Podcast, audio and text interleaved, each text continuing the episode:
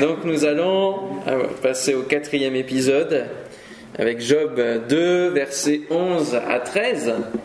Trois amis de Job apprirent tous les malheurs qu'il avait frappés. Il s'agissait d'Eliphaz de Théman, de Bildad de Chouar et de Tsophar de Naama.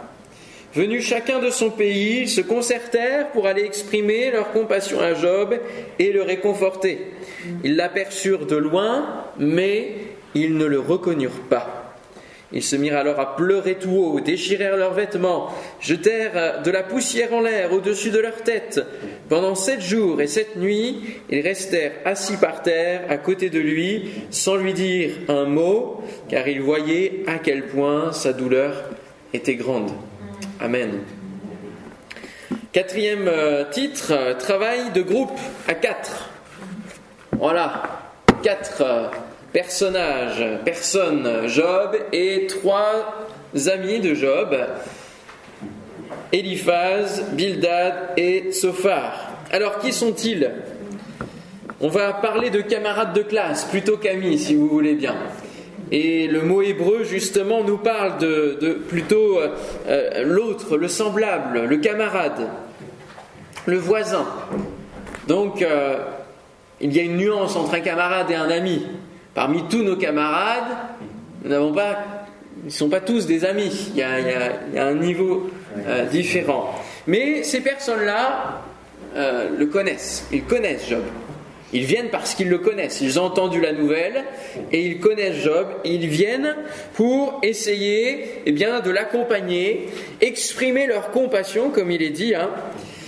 Alors, qu'est-ce qu'on sait de ces trois personnes? Euh, On a trois villes qui sont attachées. Hein. Euh, il y avait souvent, enfin très peu souvent, des noms de famille à cette époque-là, et c'était plutôt la localisation euh, des lieux d'où ils venaient qu'ils étaient ainsi identifiés.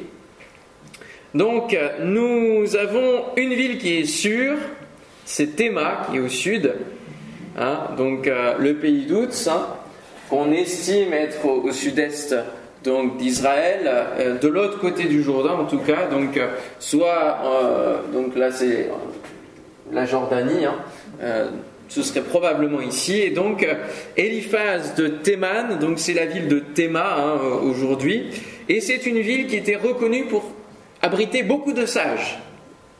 C'est une ville instruite, une ville culturelle. Et euh, pour euh, localiser un peu mieux, en tout cas faire un gros plan, c'est une ville qui existe aujourd'hui encore. Vous voyez, donc nous avons le Jourdain ici, à la fin d'Israël, le pays d'Out, qu'on peut situer ici, et Théma, donc vraiment dans le début du désert d'Arabie.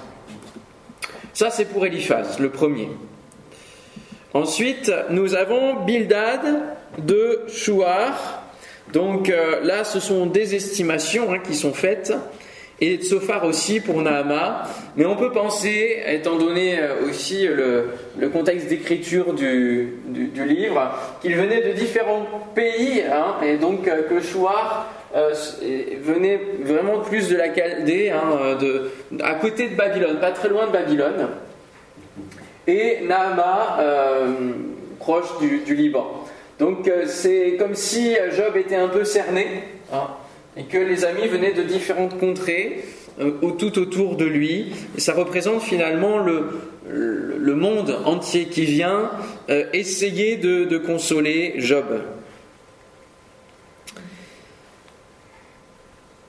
Ils sont âgés, et donc ils sont sages. Hein, euh, vous prenez la, phrase dans l'autre sens. Ils sont sages, donc ils sont âgés. Et, et lorsque Élu apparaît, eh bien, il le dit. Hein, J'ai attendu que tous ceux qui sont âgés, puisque vous étiez plus âgés que moi, euh, vous puissiez parler, et, et moi je parle ensuite. Ils siégeaient dans des cités et euh, ils avaient comme Job finalement une place, un siège qui leur permettait de donner des conseils, de donner euh, un petit peu à la manière de Salomon. Les gens venaient consulter ces sages-là pour euh, avoir des solutions à leur situation, à leurs différents problèmes et avoir des conseils de vie, des conseils pour réussir à résoudre un problème.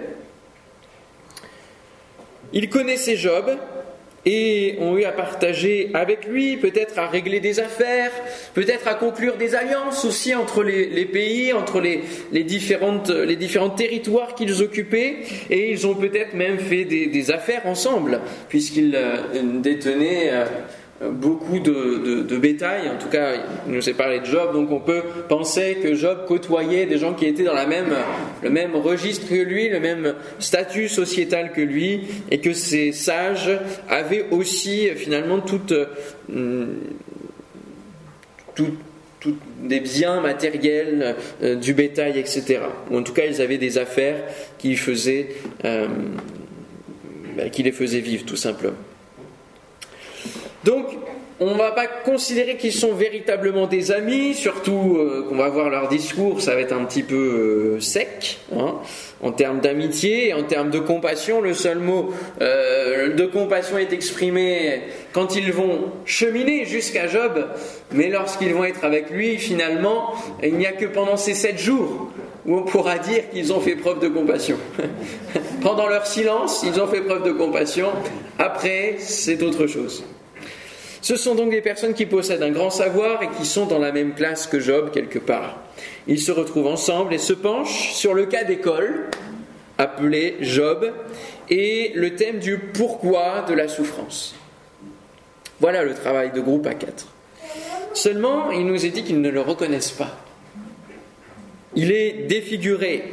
Et finalement, ce drame qui atteint leurs camarades va les atteindre tout autant parce que ce malheur va peut-être s'abattre sur eux également. Eh oui, pourquoi pas Si euh, Job a été atteint, peut-être que eux, de la même manière, ils vont être atteints et, il y a quelque part un, choc qu'ils vivent là en ne le reconnaissant même pas. Ils sont dans une approche de compassion, mais une compassion humaine qui a ses limites, et, on le verra dès lors qu'ils commenceront à parler. Pendant les sept jours de silence, euh, ça a dû cogiter quand même. Hein. Sept jours, c'est long. Et en voyant cet homme-là, la souffrance qui est là, présente, et le fait que la situation ne change pas pendant ces sept jours, hein, euh, qu'il ne meurt même pas, enfin qu'il n'y ait pas d'issue, ça a dû les faire réfléchir. Proverbe 17, 17, l'ami aime en tout temps et dans le malheur, il se montre un frère d'amis, on passe à encore une autre nuance de, fraternité. Ils n'y seront pas, mais voyez, on peut avoir différents niveaux de, de relations et donc d'aide et de compassion. Certaines visites d'amis vous faut sentir finalement que la fin approche plutôt qu'autre chose, n'est-ce pas? Et que les vautours tournent autour de vous pour euh, essayer d'avoir quelque chose de votre part. N'est-ce pas? Parfois, c'est ce qu'on peut observer dans ce monde. Nous voyons avec les amis de Job qu'ils vont se comporter comme des chrétiens, qui vont se mettre à épiloguer sur la situation d'un frère, d'une sœur qui ne bouge pas, ou du pasteur, au lieu de les aider à véritablement s'en sortir. Ils vont essayer de faire passer ce qu'ils croient, car c'est sur cela que toute leur doctrine est fondée. Et c'est véritablement l'objectif de leur discours, c'est qu'ils vont essayer de trouver la raison à cette souffrance. Et pour trouver cette raison, ils vont déployer le savoir qu'ils ont acquis, la connaissance et les convictions qu'ils ont dans leur cœur, mais ce n'est pas forcément ça qui va être bon. Alors quelle est la problématique de l'exposé? Eh bien, pour ça, on va commencer à lire le chapitre 3 de Job, qui va nous en dire un peu plus. Après cela, Job parla enfin, et il maudit le jour de sa naissance. Il s'exprima en disant. Alors pendant que j'y pense, il n'a pas maudit Dieu en face, comme euh, Satan a demandé, en tout cas l'a prévu, l'a prophétisé. Il maudit le jour de sa naissance. Qu'il disparaisse le jour où je suis né et la nuit qui a dit un garçon vigoureux a été conçu. Que ce jour se change en ténèbres et que de là-haut Dieu ne s'en occupe pas et que la lumière du jour ne l'éclaire plus. Que les ténèbres et l'ombre de la mort le revendiquent. Que des nuages épais s'installent au-dessus de lui et que de sombres phénomènes l'assaillent, que l'obscurité s'empare de cette nuit-là, qu'elle n'ait pas sa place parmi les jours de l'année, qu'elle n'entre pas dans le décompte des mois. Oui, que cette nuit soit stérile, que la joie en soit exclue, qu'elle soit la cible de ceux qui maudissent les jours, de ceux qui savent exciter le Léviathan, que les étoiles de son crépuscule s'obscurcissent, qu'elle attende sans succès la lumière et ne voit pas les lueurs de l'aurore. En effet, elle n'a pas fermé les portes du ventre qui m'a porté pour m'empêcher de connaître le malheur. Pourquoi ne suis-je pas mort dans le ventre maternel? Pourquoi n'ai-je pas expiré au sortir du ventre de ma mère? Pourquoi ai-je trouvé des genoux pour m'accueillir et des seins pour m'allaiter? En effet, maintenant je serai couché tranquille, je dormirai en ce moment en plein repos avec les rois et les conseillers de la terre qui se sont construits des monuments aujourd'hui en ruine, ou avec les princes qui possédaient de l'or et qui accumulaient de l'argent dans leurs maisons, ou bien comme l'enfant mort-né qui est resté caché. Je n'existerai pas, pareil aux tout petits qui n'ont pas vu la lumière. Là, les méchants cessent de s'agiter, Là se reposent ceux qui sont fatigués, sans force. Les prisonniers s'y retrouvent tous en paix. Ils n'entendent plus la voix de l'oppresseur. Là, petits et grands sont réunis, l'esclave n'est plus soumis à son maître. Et voici l'objet de la problématique. Pourquoi Dieu donne-t-il la lumière à celui qui souffre? La vie à ceux qui connaissent l'amertume, qui attendent sans succès la mort et la recherchent plus qu'un trésor, qui se réjouiraient tout heureux et ravis s'ils trouvaient le tombeau à l'homme incapable de savoir où aller et que Dieu cerne de tous les côtés. En effet, la seule nourriture qui se présente à moi, ce sont mes soupirs, et mes cris de détresse déferlent comme l'eau. Ce dont j'ai peur, c'est ce qui m'arrive, ce que je redoute, c'est ce qui m'atteint. Je n'ai ni tranquillité, ni paix, ni repos. C'est la tourmente qui survient. Voici le tableau qui est dépeint, un tableau noir, comme à l'école, qui est dépeint par euh, Job. Il y dépeint sa douleur. Il pose une question en plein milieu, mais il dépeint avant tout, en premier lieu, la douleur, la souffrance, liée à son corps, liée à cet ulcère malin qui le ronge, liée à tous les deuils qu'il vient de, vivre, le chaos qui a surgi dans sa vie. Le champ lexical le plus utilisé dans ce chapitre est celui de l'obscurité. Vous avez les mots nuit, ténèbres, mort, tombeau, ombre, sombre, endormi, couché. L'obscurité, la nuit, la mort. C'est son seul objectif. Il développe trois, souhaits possibles par rapport à la mort. Premièrement, qu'il n'ait jamais existé, qu'il ne connaisse même pas la mort qu'il n'ait jamais existé, ou alors qu'il meure à sa naissance, ou alors qu'il meurt maintenant. Mais en tout cas, son aspiration présente, c'est la mort. Et cela peut se comprendre. Quand on souffre durant longtemps, alors là, c'est sept jours, mais, quand on souffre autant de choses, il est normal que le psychisme se mette à craquer, à décompenser, à chercher une solution qui vienne l'apaiser, tout simplement. Lorsqu'on est accablé ainsi, et l'on sait combien les femmes sont plus robustes à la douleur, mais les hommes, c'est un peu plus compliqué, n'est-ce pas? Non Ils n'osent pas confirmer. je sais que moi, dès que j'ai mal à la tête, je suis plat.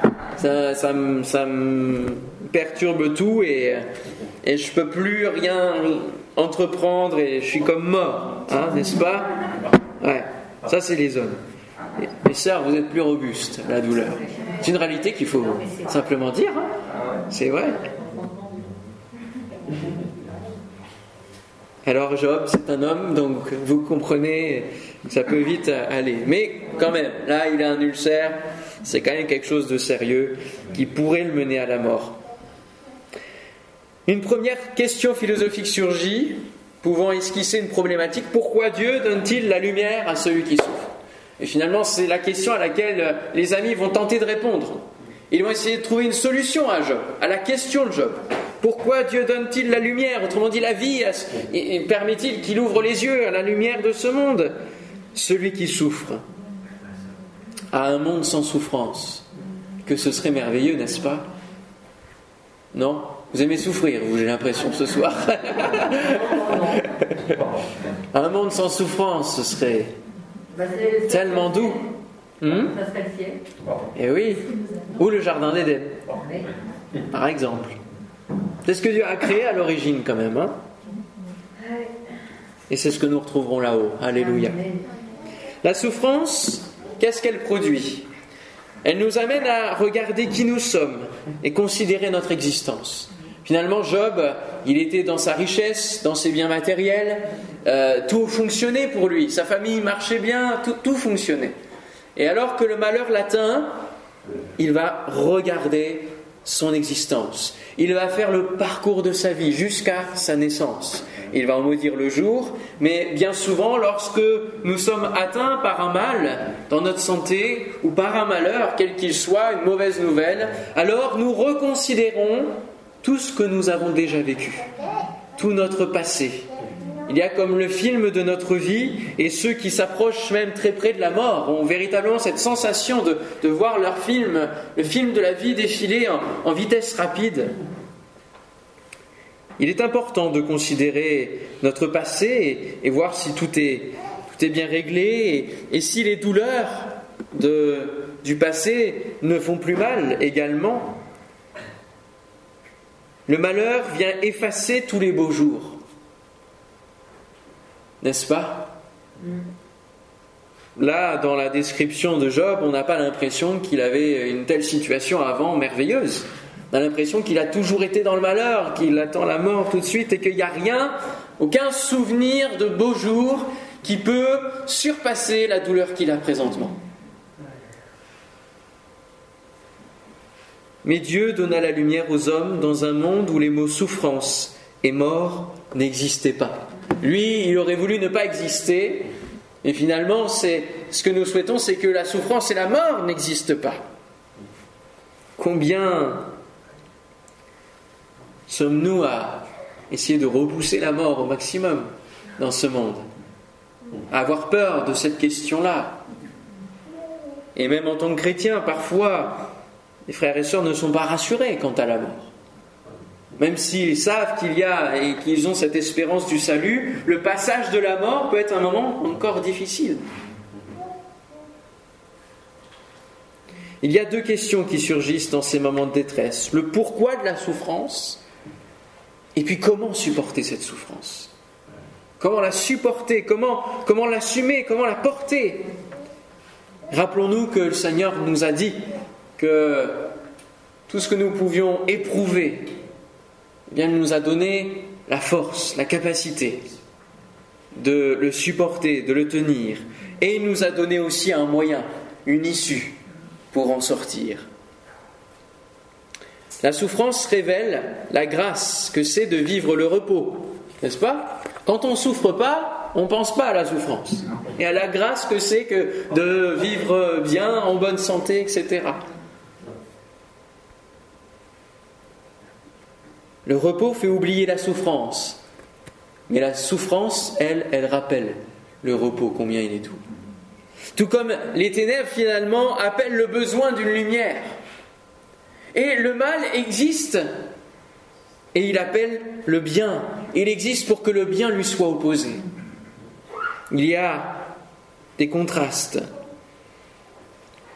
Nous sommes avec Job devant un tableau clinique réel une dépression post-traumatique à pensée morbide.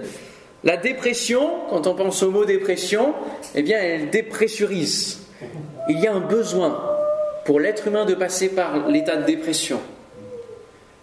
Ce qui est important, c'est que cette dépression ne, ne, ne s'enlise pas, mais elle est nécessaire à notre survie, à la survie de notre état psychique. Il faut faire sortir, extérioriser, plutôt que contenir tout à l'intérieur et finalement exploser d'un coup ou alors justement générer d'autres sources de souffrance. Parce que ce qui n'est pas sorti de notre psychisme peut s'imprimer dans notre corps, peut se manifester par d'autres types de souffrances. Le corps pallie à ce que nous n'extériorisons pas. Et il fait bien que le chapitre 3 de Job existe et que Job extériorise cette souffrance auprès de ses amis. N'ayons pas peur de gens qui peuvent passer par des temps de dépression dans les églises. Mais ayons conscience que c'est un moment qu'ils ont, ils ont besoin de libérer, de passer par ce moment-là. Et accompagnons-les au maximum. Cette partie dans laquelle Job épanche son âme ne peut pas participer à la problématique en tant que telle qu'il pose. Parce que là, c'est la douleur qui parle. C'est la douleur qui parle. Donc la problématique, elle est, elle est à côté pour Job. Pour l'instant, il n'a pas besoin qu'on lui apporte des réponses théoriques. Il a juste besoin qu'on l'écoute. Et le problème de ses camarades, c'est qu'eux, ils vont vouloir donner une réponse rapide. Ils veulent que la, question se rétablisse, euh, voilà, soit réglée rapidement, et que ce malheur que vit Job se règle rapidement aussi. Et combien euh, c'est aussi notre souhait lorsque euh, nous posons la question dans l'église comment ça va et qu'une personne a l'audace, le courage de répondre que ça ne va pas.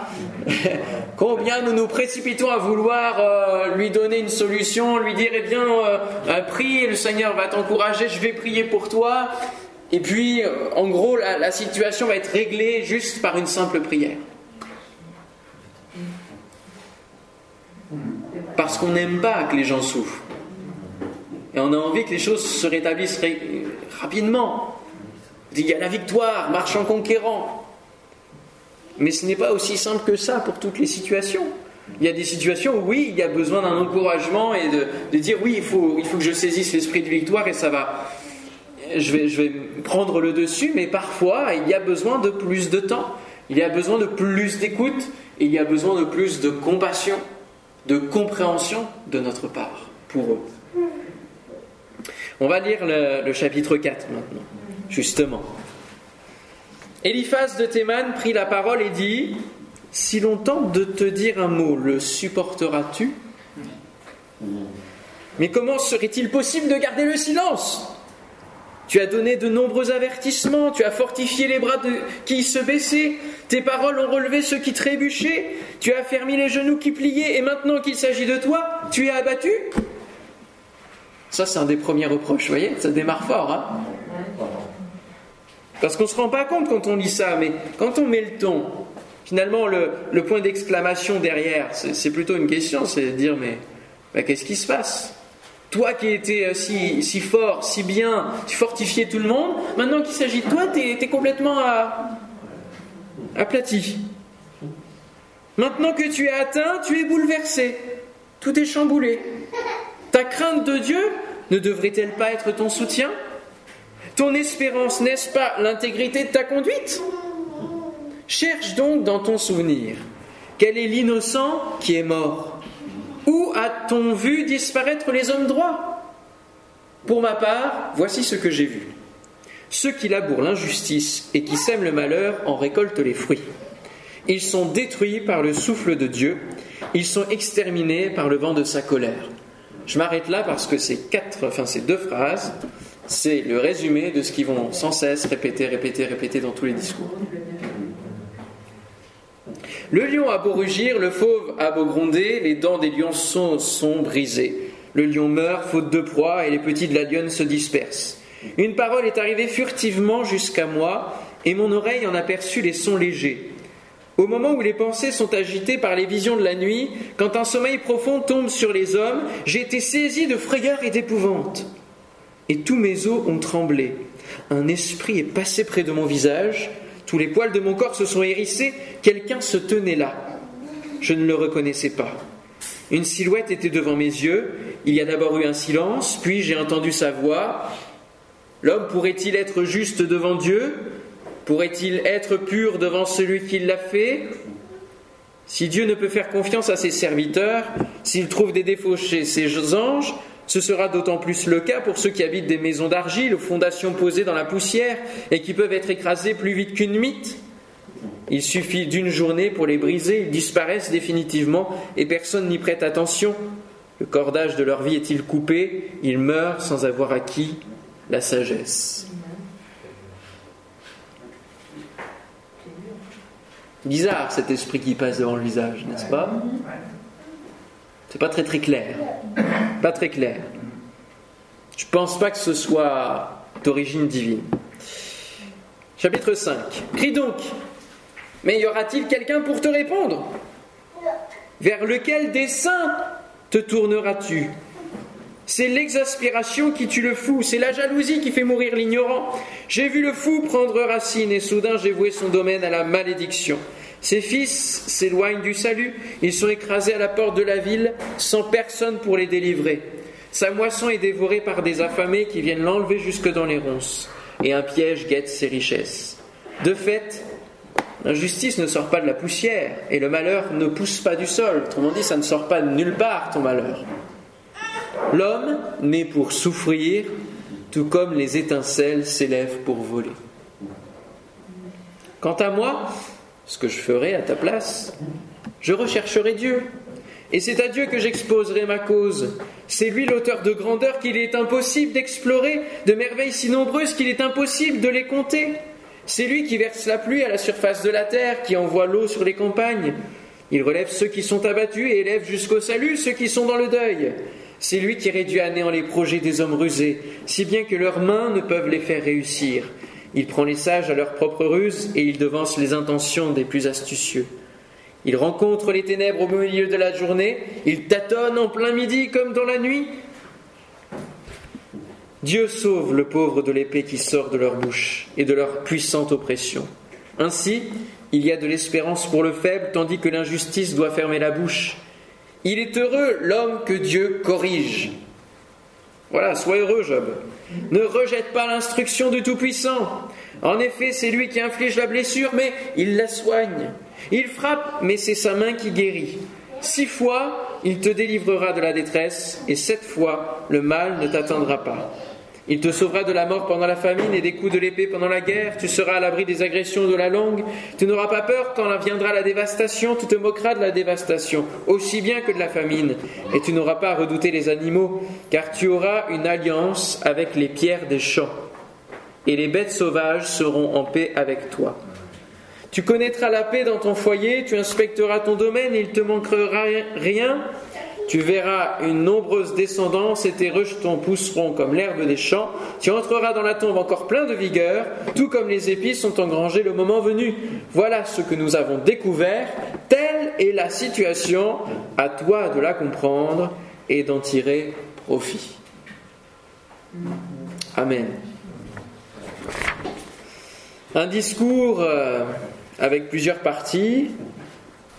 Job expose sa douleur ses amis lui répondent avec leur théorie.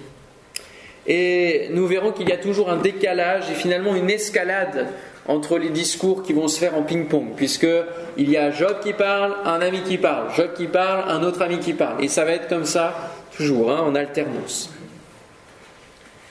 Quand j'ai lu le discours pour la première fois d'Eliphaz, je me suis dit c'est un super discours. Il y a plein de choses qui sont vraies.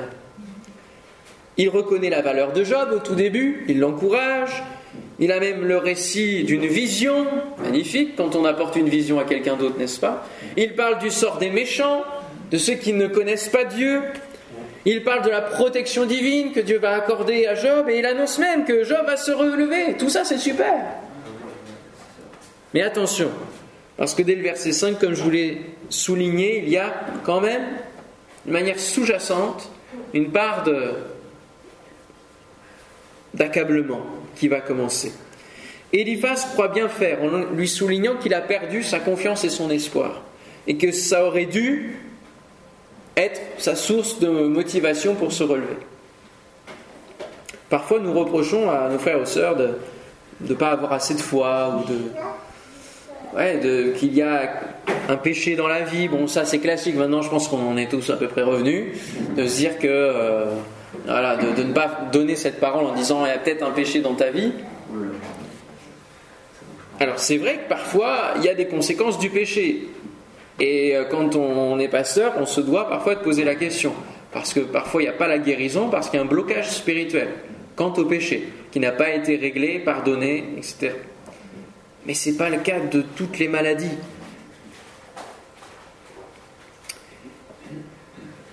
Eliphaz croit bien faire, donc. Mais que lui sert-il alors de mettre cela sous le nez En lui posant des questions finalement aux airs un petit peu ironiques? Les amis ont envie d'en finir rapidement avec cet exposé. Ils sont quatre. Et je ne sais pas si vous avez déjà fait des exposés à l'école, mais euh, il y en a toujours un qui bosse pour les autres, en général. Et puis c'est difficile quand on est quatre de s'entendre. Hein, avec l'âge qu'on a, etc., euh, quand on est euh, enfant, c'est pas facile. Soit un seul travaille pour les autres, ou bien un seul doit se soumettre à ce que les autres ont conclu. Et finalement, c'est ce qu'Eliphaz lui apporte. Il lui a dit écoute, on a réfléchi à ton cas, on est tous les trois, on, s'est concerté. Hein, il le dit bien à la fin de son premier discours. Hein. Il dit les choses ainsi voilà ce que nous avons découvert. Il, englobe ses deux autres amis. Telle est la situation. Donc il ne laisse pas à Job le choix, c'est cette situation-là que Job vit, c'est-à-dire qu'il doit d'abord s'adresser à Dieu, et ça sert à rien qu'il raconte les choses à d'autres. Donc en gros, le, côté euh, d'extérioriser ça, c'est pas spirituel. Et euh, ensuite, il a dû, voilà, il devrait s'appuyer sur son intégrité s'il a de l'intégrité. Sinon, s'il n'a plus l'intégrité, s'il s'appuie plus dessus, ça veut dire qu'il y a quelque chose qui est défaillant dans le côté du péché. Alors si c'est ça, ça veut dire qu'il y a une rétribution par rapport à, à, ceux qui sont méchants, ceux qui pêchent. Mais si on relève la tête, si on regarde à Dieu, si on, si on demande grâce au Seigneur, eh bien il va nous relever, il y a sa protection sur nous. Mais il parle bien de correction de la part de Dieu à deux reprises. L'homme que Dieu corrige, il est heureux. C'est de la correction. Il frappe, mais c'est sa main qui guérit. Ça, c'est la situation. Voilà, c'est réglé, l'exposé est terminé. On peut, euh, le présenter au directeur, hein, en quelque sorte. C'est un peu ça. Il est important de ne pas effacer d'un coup de brosse le tableau noir que peuvent nous écrire certains amis ou connaissances mais de prendre le temps de le lire pour voir l'ampleur de la douleur. De le lire pour euh, essayer de comprendre euh, les mécanismes. Alors ça, c'est un travail de professionnel. Nous en avons deux au milieu de nous. Un travail de psychologue. Ils font des études pour décrypter justement ce qui peut être brossé. Et c'est important parfois de trouver des clés au travers de l'expression, de l'extériorisation et il ne faut pas craindre cela. Et quand c'est un professionnel chrétien, c'est encore mieux, parce qu'il peut vraiment décrypter le côté psychologique et aussi aider et avoir cette ouverture spirituelle. Et les paroles sont dures. Les paroles de Job sont dures. Parce qu'il maudit le jour de sa naissance, c'est pas rien. Il aurait aimé ne pas exister, c'est ce qu'il dit à Dieu quand même. C'est ce qu'il dit à ses amis en tout cas. Il ne s'adresse pas encore véritablement à Dieu. Mais ces paroles sont dures parce que la douleur est forte. Il nous faut véritablement le comprendre. Nous n'aimons pas qu'une situation dure et qu'il faille prendre du temps pour l'analyser, pour sonder le Seigneur, pour sonder la parole, rechercher la révélation du Saint-Esprit, avant de, de, répondre, avant de répliquer, avant de dire j'ai la solution j'ai une vision et puis tu vas voir ceci, cela. Les disciples, revenant de faire des miracles au nom de Jésus et avec sa puissance, sont tout, feu, tout flamme. Ils ont euh, fait euh, plein de belles choses. Lorsque le temps où ils devaient être enlevés du monde approcha, Jésus prit la résolution de se rendre à Jérusalem. Il envoya devant lui des messagers qui se mirent en route et entrèrent dans un bourg des Samaritains pour lui préparer un logement. Mais on ne le reçut pas, parce qu'il se dirigeait sur Jérusalem. Les disciples Jacques et Jean, voyant cela, dirent Seigneur, veux-tu que nous commandions que le feu descende du ciel et les consume? Autrement dit, solution instantanée. Il y a une situation problématique, nous allons la résoudre. C'est comme ça que nous fonctionnons en tant qu'être humain et aussi en tant que chrétien. Jésus se tourna vers eux et les réprimanda, disant Vous ne savez de quel esprit vous êtes animés. Car le Fils de l'homme est venu non pour perdre les âmes des hommes, mais pour les sauver. Et parfois, en voulant régler les situations rapidement, eh bien, nous, nous perdons les âmes. C'est-à-dire que les personnes se, se trompent, se piègent, sont même accablées, tellement accablées qu'elles n'osent même pas revenir dans, l'Église, dans la communion fraternelle, parce qu'elles vont se sentir jugées, et du coup nous ne les sauvons pas. Soyons attentifs à cela. Prenons le temps de nous mettre au diapason de l'autre et de devenir de véritables amis au lieu de vouloir à tout prix régler la situation en un claquement de doigts. Je, le dis euh, de temps en temps, mais José qui est pasteur et travaille avec, euh, avec moi, je dis qu'il est plus pastoral que moi, dans le sens qu'il a, plus le cœur de berger que moi. Et euh, c'est vrai qu'on n'a pas tous les mêmes dispositions à écouter. Donc il faut, il faut être conscient de, de, nos capacités. Et si une personne vient se confier et que nous, on sait qu'on n'aura pas la patience, eh bien, ayons l'honnêteté de lui dire, et peut-être de lui dire, bah, tu sais, tu devrais en parler à un frère, une sœur, un ancien qui est dans l'église et qui a l'habitude de prendre en main peut-être des, personnes qui, euh, voilà, qui ont un, parcours euh, long à, défricher et avancer et un accompagnement long peut-être à avoir. Ayons cette honnêteté. Reconnaissons nos limites, n'est-ce pas? C'est important. Puis si on a, on a cœur d'aider les autres, eh bien prions le Seigneur de nous donner la patience, de nous donner l'écoute. Cela prend plus de temps, mais c'est aussi une source d'enrichissement. Parce que la souffrance de l'autre est un apprentissage pour nous-mêmes. Ce que l'autre vit, ça nous enrichit. Et combien de fois, alors que peut-être euh, on, on, visite des frères et sœurs qui sont à l'hôpital, ils sont alités, ils ne sont pas dans leur meilleure position, mais ils vont parler du Seigneur, ils vont nous encourager, c'est nous qui ressortons fortifiés de la visite. Ça arrive, ça aussi. Ça arrive. Et oui, parce que nous avons des leçons à apprendre de la souffrance des autres et de comment aussi ils traversent cette souffrance. Tout ne se règle pas d'un goût de baguette magique. Il y a des opérations miraculeuses de la part de Dieu, et c'est sa volonté qui s'exprime, et il est important d'être attentif à sa volonté. Il y a aussi d'autres parcours qui sont plus longs. Celui de Job l'est, hein, 42 chapitres, c'est pas rien. Et tous ces discours montrent qu'il y a quand même un, moment qui se passe, un temps qui se passe. La situation dure plus que ce qu'on pourrait espérer ou croire, mais elle est nécessaire. Je ne vous appelle plus serviteur parce que le serviteur ne sait pas ce que fait son maître, mais je vous ai appelé ami parce que je vous ai fait connaître tout ce que j'ai appris de mon Père. En nous rapprochant de Jésus, nous apprenons aussi de lui. Nous nous enrichissons par rapport à ses souffrances, par rapport à tout ce qu'il a vécu dans son ministère sur cette terre. Et lui, il désire ce cœur à cœur. Il désire cette relation d'amitié, il ne veut pas juste être notre, euh, notre euh, cohéritier. Nous sommes cohéritiers avec Christ. Alléluia. Ça, on aime bien l'héritage. Hein. voilà, les biens. il veut être notre ami. Il veut être notre frère. Il désire nous écouter. Et il a, lui, toute la patience pour recevoir aussi ce que nous pouvons sortir de notre cœur.